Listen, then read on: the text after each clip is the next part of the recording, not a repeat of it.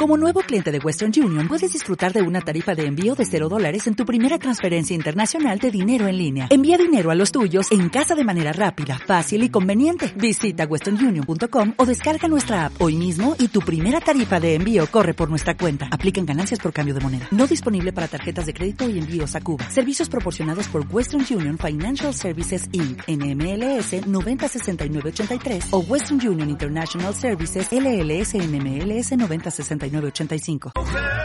Cada sábado de 9 a 13, dosis de humor y risas combinadas con música, viajes, gastronomía, cine, curiosidades, entrevistas, misterio y mucho más.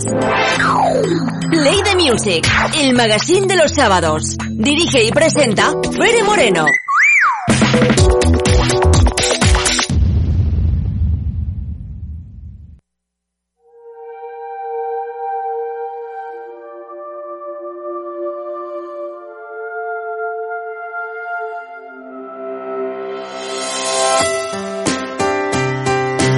Pues 20 minutos es lo que nos queda para llegar a la una de la tarde y nosotros encaramos la recta final de las mañanas de Onda Aragonesa y lo vamos a hacer hablando con el super eh, el superhéroe aragonés más divertido de todos los tiempos porque detrás del teléfono tenemos en el día de hoy a Daniel Esteban alias Capitán Spriki. Muy buenos días, ¿qué tal estás Daniel? Hola, buenos días, ciudadanos, ¿cómo va eso? Bueno, ¿qué tal te ha ido? Porque estuviste en las semifinales del programa de televisión Got Talent, ¿qué tal, qué tal te fue? Eso es, pues muy bien, estuve ahí salvando Got Talent y la verdad es que había una bomba gigante, me había entendido una trampa por lo visto y tuve que desactivarla. Y al desactivarla se convirtió en un musical, eh, con el mensaje final de que en este mundo necesitamos menos bombas y más gente que sea la bomba y la verdad es que mm, a mí me gustó mucho, me pareció una propuesta muy bonita, muy muy divertida, con muchas acrobacias, mucho baile y, mm, y la verdad es que quedó quedó espectacular, mm. sumando sumando el, el estilo del Capitán Sticky con con la producción del programa, porque fue desde el programa que me que me animaron a hacer como algo grande, algo con más gente, hacer el musical del Capitán Streaky, ¿no? Me propusieron. Y la verdad es que a mí me, me gustó, me pareció, me pareció una propuesta divertida y, y, muy guay, muy, muy complicada también te digo, porque imagínate coordinar ocho bailarines, mm. yo cantando al mismo tiempo que salvaba al mundo, haciendo acrobacias, fuegos artificiales, fuego, explosiones, era una locura, la verdad. Todo, todo un espectáculo el que diste en Got Talent, pero para aquellos que no sepan quién es el Capitán Spriki, cuéntanoslo.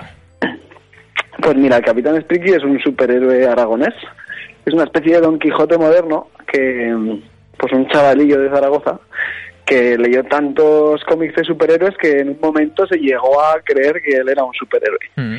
Y claro, mm, pues un día le picó una gallina y él, como conocía la historia de Spider-Man, pues pensó que esa gallina le había transmitido sus superpoderes. y entonces se erigió a él mismo como el superhéroe gallina. Mm. Entonces, claro, mm, puede casi volar, puede cantar, puede poner huevos. y tiene, tiene estas habilidades que le han transmitido estos animales. Y entonces, desde entonces, el Capitán Spriki ha ido por ahí... Eh, como buen maño ahí con su cabezonería, pues misión tras misión intentando salvar el mundo de, de cosas cotidianas, ¿no? Como es el superhéroe de las cosas cotidianas. A veces se enfrenta contra enemigos muy grandes como esta bomba de Got o también en otras misiones se ha enfrentado contra la contaminación. Pero a veces son cosas más simples, son como cosas como que a un plato le falte un poquito de sal, entonces está el capitán Spriki que llega ahí para echarte la sal en el plato que te faltaba, mm. como cuando te vas de casa y te dejas el tendedero en la terraza y se, ves que se pone a llover, pues el capitán Spiggy está ahí para recogerte el tendedero. Eh, como cuando estás en el baño y te das cuenta de que no tienes papel higiénico, pues el capitán Spiggy está ahí para traerte el rollo de papel higiénico. Cosas eh, pequeñas, pero no por ello menos importantes. La verdad es que sí. Cuéntanos, porque ¿qué tal le ha ido el verano al capitán Spriggy? Pues este verano la verdad es que fue una locura, fue una locura. Hubo muchas llamadas de auxilio, entonces estuve en un montón de teatros, un montón de festivales, un montón de pueblos y ciudades con mi espectáculo, porque tengo un espectáculo que se llama Capitán Spriki, tu superhéroe de confianza, que existe la versión de calle y la versión de sala. Entonces este verano estuve en un montón de, pueblos, tanto en Aragón como en el resto de España, y la verdad es que tuve una gira bastante potente, una gira bastante potente que al final era como, bueno, ya está, ya no, ya no hay más abasto. El, el Capitán Spriki no puede salvar más, más pueblos. ¿El Capitán Spriki tiene vacaciones o no? El Capitán Spriki necesita unas buenas vacaciones y se las ha cogido en, enero, a partir del 8 de enero. Mm. Imagínate desde, desde mayo que, que estoy ahí a tope. Que ha tenido que ser una locura estos meses, porque empezaste, arrancaste en mayo y luego lo que precedió a este verano en el que no has parado de girar entre pueblos, festivales, espectáculos. Eh, ¿cómo, ¿Cómo cambia la vida, no? Total, total, ha sido no parar, porque claro, enlazas la temporada de verano que empezó en abril en realidad, enlazas la temporada de verano, este otoño también ha sido como muy potente, porque ha habido, en verano es más bien las actuaciones en calle, porque de repente este verano todo el mundo quería hacer actividades en sus pueblos, todo el mundo quería hacer espectáculos, cosa que es fantástico, pero como que casi que faltaban artistas para tantas actividades que se querían hacer. que la gente estaba como eh, con muchas ganas, ¿no? De, de cachondeo y de pasarlo bien. Entonces, justamente la gente que trabajamos el humor, yo creo que tuvimos un boom muy muy bueno. Luego en otoño pasamos a las salas, que estuvimos actuando en teatros. Y estas navidades estoy preparando un circo de Navidad en Hospitalet de Llobregat, que estamos todas las navidades, tenemos 36 funciones en Hospitales de Llobregat, también con el capitán Spriki, pero esta vez ha reunido a un equipo de superhéroes para salvar la Navidad. ¡Ojo! Así que imagínate, desde abril sin parar, además ha sido súper guay, ¿eh? O sea, yo no me esperaba esta aceptación, no me la esperaba para nada, pero, pero vamos, la, la he recibido con mucha alegría y, y vamos súper bien, súper bien. Daniel, quiero que les cuentes a todos los oyentes qué valores se van a llevar los más pequeños si acudimos a alguno de tus espectáculos. Pues mira, en el espectáculo se tratan las temáticas de, de, la, de la propia autoestima, ¿no? Como el encontrar el, el superhéroe que hay en tu interior.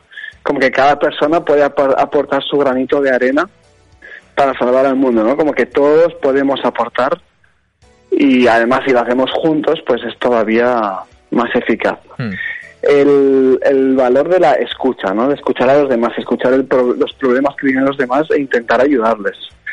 El valor de, de escuchar también nuestro ecosistema y respetarlo, ¿no? Porque utilizar nuestros superpoderes, para así decirlo, para salvar el mundo, que es tan importante en estos días, ¿no? Para intentar pues eh, dañar la tierra lo mínimo posible, se trata el tema de la contaminación, de los plásticos que se tiran a los océanos.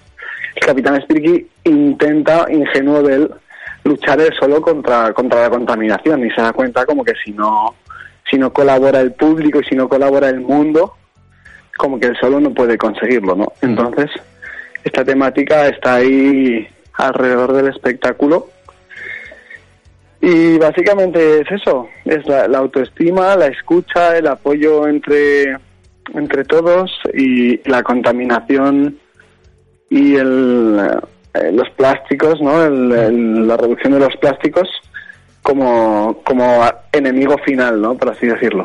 Me gustaría también, antes de pasar a hablar de todos, eh, toda esa experiencia que fue estar en Got Talent, de que ¿cuándo vas a venir a Zaragoza a hacer un el espectáculo? Porque has estado durante, pues eso, todo el verano girando, ahora en Navidades te vas a Hospitalet y Llobregat. Eh, ¿Cuándo vas a estar en Zaragoza? Pues mira, eh, la verdad es que Zaragoza no quiere ir de vacaciones de momento y, y fechas en Zaragoza, la verdad es que no, no tengo ahora mismo. Eh, tengo en, en otros sitios alrededor, pero me encantaría ir a Zaragoza cuanto antes, porque es que la verdad es que lo que más disfruto es actuar en casa y, que pueda venir a ver la, los amigos y la familia, ¿no? Y como en casa en ningún sitio. Así que espero tarde o temprano volver a actuar ahí. Porque cada año pasado ya estuve en el Teatro Arbolé, estuve en el Teatro Las Esquinas, estuve actuando en las piezas de Los Pilares.